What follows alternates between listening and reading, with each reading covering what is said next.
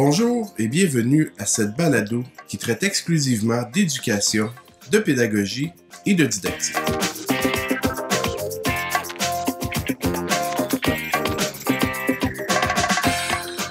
Je m'appelle Marc-André Girard. Bienvenue au rendez-vous pédagogique de l'école branchée.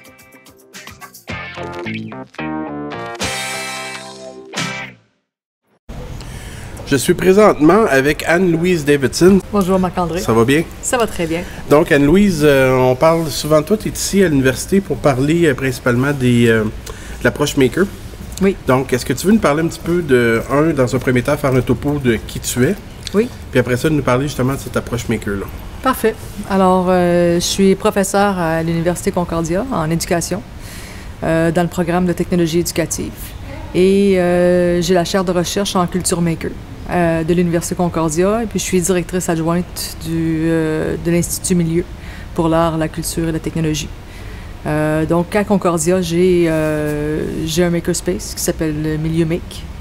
Et j'ai créé un écosystème là-bas pour offrir plusieurs points d'entrée dans un tiers-lieu pour que les gens puissent s'épanouir dans, dans l'approche maker. Donc, euh, ça, c'est euh, le topo de qu'est-ce que je fais à Concordia. Maintenant, euh, la raison pour laquelle je fais ça, c'est que mon, mon intérêt de recherche, c'est vraiment que j'ai lu beaucoup. J'ai passé beaucoup d'années à faire des études empiriques. J'ai fait de la collecte de données probantes ad nauseum. Et il y a une chose que je remarquais, c'est que on s'est toujours plaint que le domaine de l'éducation, on fait les choses de façon artificielle. Et je me suis dit, pendant que j'étais en sabbatique, je vais aller, euh, je vais aller explorer qu'est-ce qui se passe vraiment dans les endroits informels. Alors, pour moi, euh, le- l'informel, le, non-formel, euh, tout ce qui peut se passer en communauté m'intéressait beaucoup. Mais c'est toujours à l'extérieur des technologies éducatives. On dit toujours technologie éducative, c'est quoi? C'est euh, le e-learning, euh, c'est les ordinateurs en éducation, c'est euh, d'intégrer les CLOM dans les universités, les cours en ligne, etc. Et je pense qu'on est rendu dans un paradigme beaucoup plus avancé et beaucoup plus sociétal des technologies. On a tout le phénomène de Shenzhen avec euh, les, euh, euh, les bidules électroniques très abordables qui se distribuent à l'échelle planétaire. On a aussi l'Internet qui est très ouvert, l'information qui circule à la vitesse d'éclair, des communautés en ligne qui se créent. Euh, une foule de richesses qui existent euh, sur YouTube à la disponibilité de, de- de toute la population. Finalement, il s'agit juste de mettre les mots-clés, puis tout est là. Alors que quand j'étais jeune, j'ai grandi dans un petit village et puis la connaissance, c'était très difficile à avoir. Quand il y avait un expert qui arrivait dans le village, c'est presque comme on, on courait après lui pour, pour savoir qu'est-ce qu'il peut nous apprendre.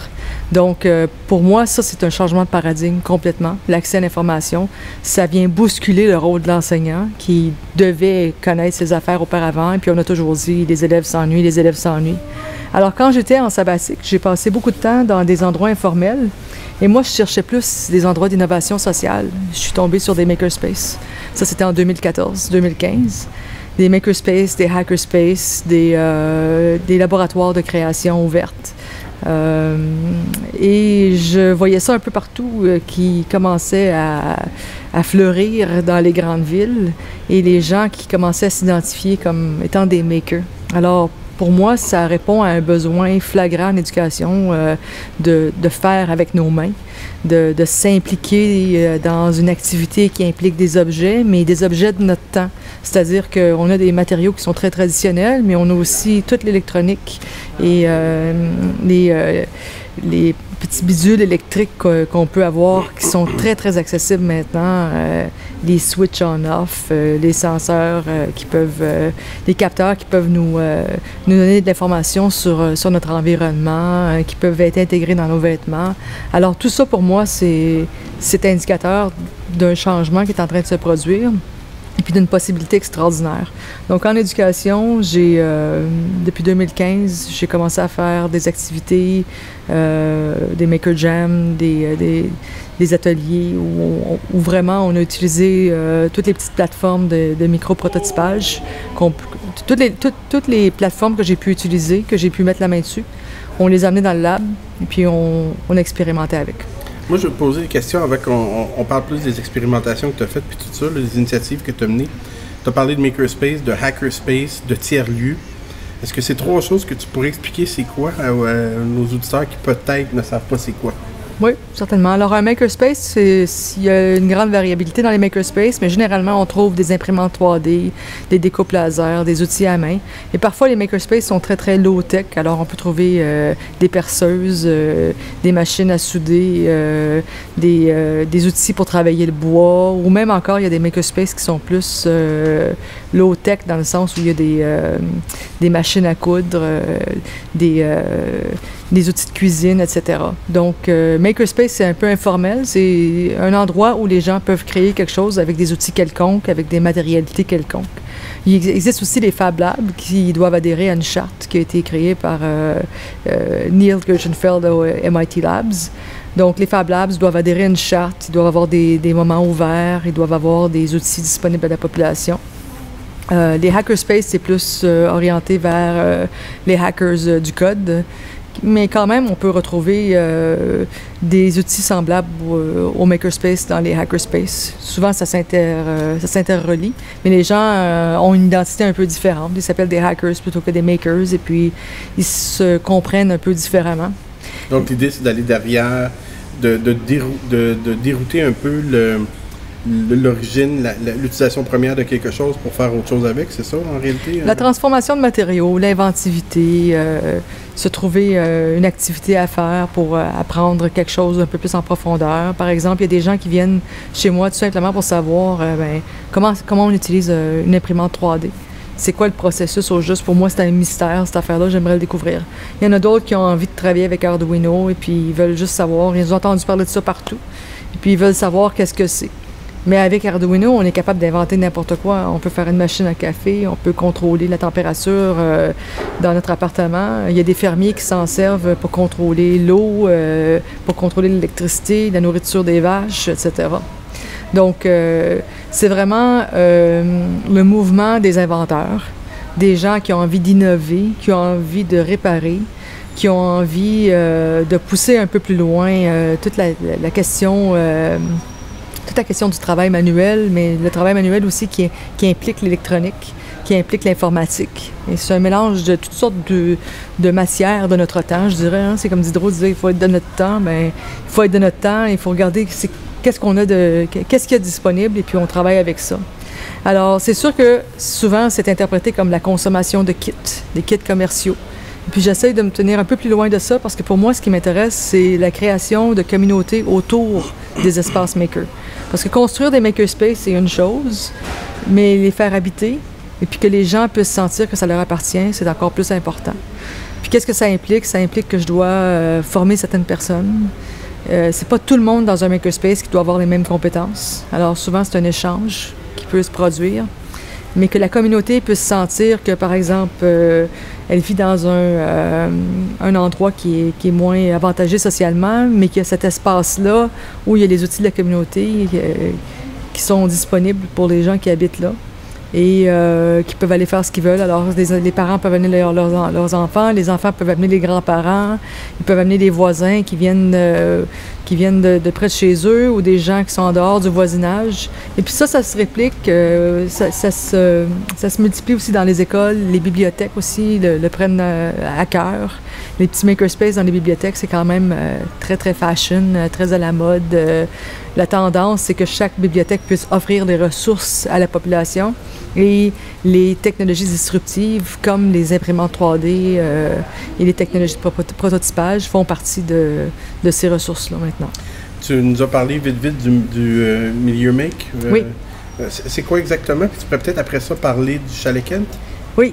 Alors, Milieu Make, c'est le makerspace que j'ai créé à l'intérieur de l'Institut Milieu, qui est dans le centre-ville de Montréal.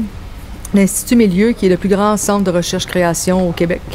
Euh, où on retrouve euh, des gens qui sont intéressés dans les jeux, euh, dans les matérialités futures, dans les futurs autochtones, dans l'archéologie des médias et les médias participatifs. Moi, j'ai créé Milieu Make pour que ce soit un ce qu'on appelle en anglais un milieu, un, commons. Alors un espace qui serait comme la cuisine, par exemple, où tout le monde peut rentrer, se servir, euh, participer, euh, y avoir accès. Et en même temps, en faisant ça, ça m'a permis aussi de faire rentrer la, communauté à l'intérieur de l'université. Donc, euh, oui, c'est un centre de recherche.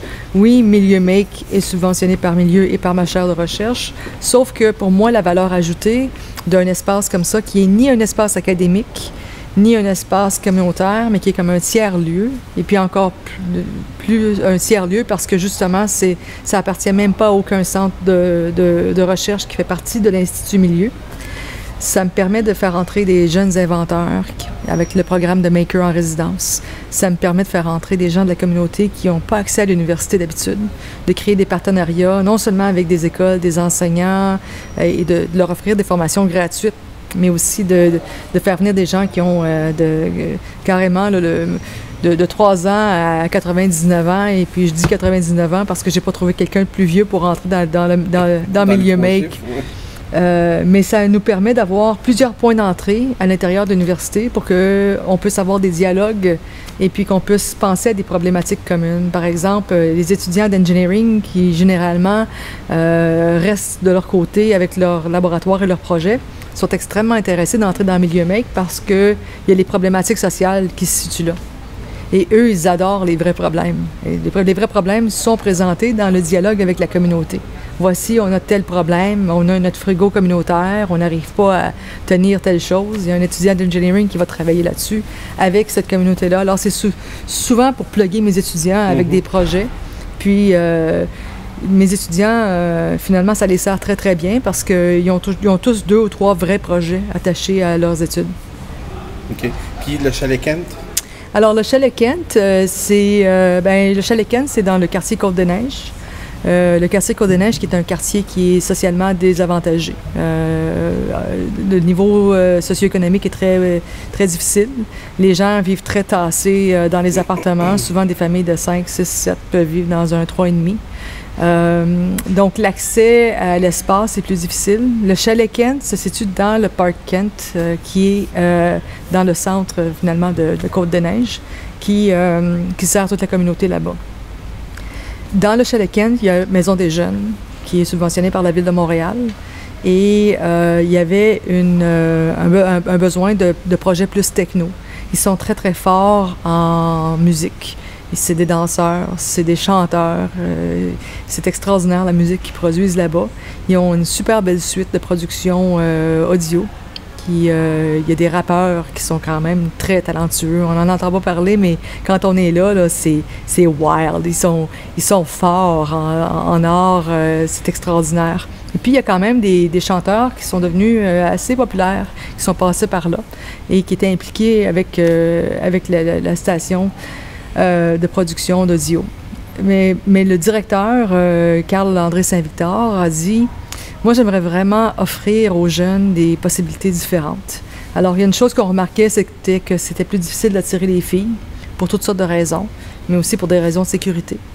Euh, il y avait aussi le fait que les jeunes, on sentait qu'il n'y avait pas une. Ils adorent les technos, ils adorent jouer aux jeux vidéo, mais ils ne sentent pas une agentivité par rapport aux technologies. Ils sentent pas que les matières C'est quoi l'agentivité?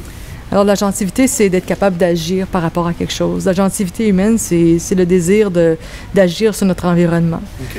Et puis de sentir qu'on est capable de le faire, d'être confiant par rapport à, ce désir d'agir sur l'environnement. Donc, j'ai envie de réparer telle chose, j'ai envie de fabriquer telle chose, mais moi, je suis pas bon avec mes mains, ou moi, je réussis jamais, ou euh, il manque des connaissances, il n'y a personne pour m'aider, ou j'arrive pas à finir mes projets. Donc, euh, il y avait ce besoin criant-là de développer une agentivité par rapport aux technologies. La première fois, quand j'ai essayé de travailler avec eux, c'était juste une tentative. Je leur ai proposé de créer une table d'arcade. J'en avais déjà créé une. Je leur ai demandé avez-vous envie d'avoir votre table d'arcade à vous? Et puis, euh, c'est une station d'émulation de jeux vidéo que je crée dans une table euh, lac de Ikea, la table à 9,99 carrément. On a toutes les composantes et c'est un, un défi qui dure environ 20 heures. Alors, je n'étais pas certaine qu'ils voulaient le faire ou encore moins le finir. Finalement, après six sessions, on a réussi à faire la table. Ça leur a donné une fierté extraordinaire. Le, l'effet était tellement beau et positif que Carl-André m'a dit Est-ce que tu as envie de bâtir un, makerspace à l'intérieur euh, de Maison des Jeunes? Alors, on a beaucoup parlé d'un des coins parce que Chalet Kent, c'est comme un genre de chalet suisse. C'était là où il y avait l'équipe de tennis olympique. Alors, c'est quand même une architecture qui est, spéciale. En fait, c'est très beau. Ça a besoin de rénovation à certains endroits, mais c'est une belle architecture. Donc, euh, on a pensé d'utiliser un coin. Puis finalement, on s'est dit, euh, écoute, euh, le boardroom n'est pas très utilisé. Et les filles ont tendance à, se sentir plus à l'aise dans cet espace-là. Les, les, gars jouent au ping-pong et puis à toutes sortes de sports. Et puis parfois, ça devient très, très hyperactif. Et puis les filles adorent s'asseoir dans ce coin-là. Alors, on a dit, parfait, alors on va créer le makerspace dans une section du, boardroom, carrément. Toute façon, il n'est pas très utilisé. C'est plus une salle de réunion que d'autres choses. Puis ça va faire venir euh, peut-être même une population de jeunes différents. Alors, euh, on a créé. je suis arrivée avec deux, kits de table euh, avec des dessus en bois. Les jeunes, tout de suite, sont arrivés. Et puis, ils étaient curieux de savoir ce qui se passait. Il y en a qui sont venus, ils sont repartis. Puis, il y a une autre équipe de jeunes qui est venue et qui a dit Est-ce qu'on peut vous aider? alors, ils ont construit les tables avec nous. On a installé le, pegboard sur les murs et puis ils ont commencé à installer leurs affaires eux-mêmes. Et puis, on dit, ben qu'est-ce qu'on fait ici? Alors, j'ai dit, ben qu'est-ce que vous voulez faire? On avait eu une petite subvention de partenariat du CRSH, euh, ce qu'on appelle le, Partnership Engage Grant. Alors, on avait un peu de fonds, on avait de l'argent aussi pour payer euh, du salaire euh, pour un employé pour remplacer Carl, qui lui aussi était très actif pour se soutiller par rapport aux activités maker.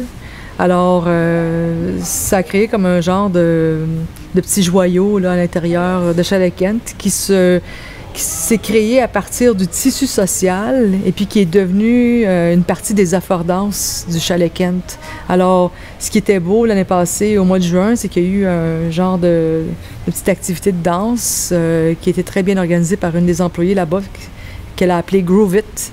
Et euh, Groovit, c'est intéressant parce qu'elle a imprimé elle-même euh, des, euh, des, des porte-clés avec Groovit en deux couleurs. Elle a expérimenté avec l'imprimante et des jeunes. Et puis ensuite, ils ont décidé de faire de la limonade. Et en faisant de la limonade, ils écrasent du basilic et, du citron. Ils ont créé eux-mêmes leur outil pour le faire avec l'imprimante 3D. Donc, il y a toutes sortes de choses qui se passent, qui se, qui se mêlent à la culture. Et euh, le makerspace est encore en train de se créer dans, des cycles d'itération, euh, tout en demandant euh, à la population, mais qu'est-ce que vous voulez, qu'est-ce qui est pertinent pour vous? Donc là, je pense que la prochaine étape, c'est vraiment s'outiller comme il faut par rapport aux traceurs de vinyle pour qu'ils puissent faire le branding de leurs propres entreprises, leurs t-shirts, euh, des logos pour euh, leurs entreprises. Ils sont très entrepreneurs mm. euh, comme tel. Et puis d'avoir une petite, un, petit espace pour créer leurs propres produits d'entreprise, ça va, ça va être très captivant pour eux, je pense. Quand on écoute ça, là, parce que tu as fait peut-être une dernière question par rapport à ce que ton expérience au Chalet ton expérience au milieu make, ta vigie aussi, tu, tu disais que tu avais lu beaucoup, puis un peu un œil sur tout ce qui se fait dans le milieu maker au Québec. Euh, si on ramène ça au secteur scolaire, c'est quoi les perspectives que tu entrevois, disons, dans les 10-15 prochaines années pour les, makers, l'approche maker ou les makerspace, mais dans l'éducation, concrètement, euh, dans les, pas nécessairement dans les programmes, mais dans les écoles? Dans les écoles. Ben, je me risquerais à dire que c'est peut-être une mauvaise idée que chaque école ait son makerspace. Euh, la raison pour, laquelle je dis ça, c'est qu'on s'est rapidement débarrassé des ateliers qui coûtaient trop cher dans les écoles, difficiles à maintenir, qui sont in une année, qui ne sont pas in l'autre année. Et euh, je pense pas que les écoles ont ce qu'il faut. En fait, pas toutes les écoles ont ce qu'il faut pour mettre un ou deux professeurs, un ou deux enseignants à temps plein, ou même un technicien de, Makerspace. Et puis je le vois de mon expérience, ces machines-là ont besoin d'entretien, l'équipement a besoin d'être entretenu, il faut garder des inventaires, il faut que ce soit propre, euh, ça peut devenir vraiment euh, sale euh, très rapidement. Et puis on perd des outils, des trucs s'usent, il y a des gens qui ne savent pas comment utiliser. C'est pas vrai que tout le monde peut se servir d'un Makerspace, comme on sert par exemple la brocheuse à la bibliothèque c'est sûr et certain qu'il y a des choses qui vont casser, qu'il y a des choses, qu'il y a des gens qui vont se blesser. Et puis, c'est pas sécuritaire tout à fait de faire ça de cette façon-là. C'est sûr qu'il y a des makerspaces ou des Fab et des Fab Labs dans les écoles privilégiées. chapeau. S'ils ont l'argent pour le soutenir, c'est parfait. Mais moi, ce que je pense qui serait idéal, c'est qu'on puisse réfléchir au temps d'enseignement. C'est-à-dire que, là, c'est peut-être utopique ce que je suis en train de dire, mais il y a trop de temps perdu à répéter les mêmes choses. Et tout le monde dit qu'ils n'ont pas de temps, euh, ils n'ont pas de temps dans les écoles. Euh, il, y a trop, euh, il y a trop de curriculum, il y a trop de contenu à faire apprendre, les enseignants sont à bout de souffle, etc. quand ça vient le temps d'innover, les jeunes veulent le faire, mais ils se rendent compte rapidement que ça, ça use et puis ils viennent à bout de souffle. Donc l'innovation dans les écoles a toujours été difficile. Il y a toujours des enseignants qui ont plus d'énergie que d'autres qui vont le faire, d'autres qui sont plus ambitieux que d'autres. Euh, mais je pense que qu'est-ce qu'il faut faire en tant que société, c'est de réfléchir au temps d'enseignement. Est-ce qu'on a besoin d'enseigner autant et si longtemps? Et puis est-ce est-ce qu'il n'y a pas lieu d'ouvrir des tiers moments? C'est-à-dire pas des moments de récréation, puis pas des moments d'enseignement, mais des moments entre les deux, qui permettraient aux gens qui ont une expertise, qui ont envie de donner, parce que c'est plein de gens qui sont généreux. Dans mon makerspace, c'est fou les gens qui, les gens qui viennent et qui offrent du temps. Euh, un expert en réparation d'écran LCD qui entre euh, après 15 ans 15 ans d'expérience et puis qui arrive et puis qui dit oui, moi je suis capable, vous avez trois écrans qui sont brisés, avec les étudiants, on est capable de les réparer ensemble. Alors, il y a ce, désir de la population de contribuer à l'éducation des enfants. Il y a des gens qui n'ont pas eu d'enfants aussi, puis qui ont plein de talents. Mm. Alors, ça donnerait ce, ce, canal de communication-là. Ça, ça permettrait aussi aux enseignants de, de, se, de se libérer un peu pour penser autrement, pour voir, aux choses, pour voir des choses qui sont différentes. Alors, si ces moments-là pouvaient être libérés pour des programmes pour l'instant, c'est Maker. Éventuellement, ce sera euh, réalité virtuelle. À un autre moment donné, ce sera euh, Artificial Intelligence. Peu importe la vague qui viendra, les technologies vont changer, les processus vont changer, les besoins sociétaux vont changer. Et pour moi, c'est très pertinent d'impliquer les enfants dans des, dans des discussions qui sont plus sociétales, puis qui leur permettent de voir un peu qu'est-ce qui arrive dans le monde. Donc, euh, il y a ce, ce bout-là. Puis l'autre bout, c'est de sortir les enfants euh, des écoles, les, les faire entrer dans des bibliothèques, mais pas des bibliothèques à livres en rayon. Des bibliothèques sont vraiment des endroits pour se ressourcer. Mm-hmm. Et euh, un makerspace peut être un endroit comme ça, une bibliothèque euh, où il y a de la production de, toutes sortes de, vidéos sur écran vert, etc. C'est aussi très spécial. Si les ressources sont là, sont pour, les ressources sont pour la, population qui habite un, un certain, un certain rayon géographique. Alors, il faudrait que les écoles puissent pouvoir s'en servir. Euh, la même chose pour euh, milieu. Si les écoles, euh, si les écoles viennent visiter milieu, moi je suis juste contente de, leur montrer qu'est-ce qui est possible, qu'est-ce qui existe. donc, si on pouvait avoir, pour moi, une société plus avancée, ce serait une société qui pourrait parler un peu plus dans ces, ou se rejoindre un peu plus dans, des, tiers lieux où on peut avoir ces échanges-là avec la population, la communauté. Merci beaucoup. C'est super cool. Merci Anne-Louise. Plaisir. À bientôt.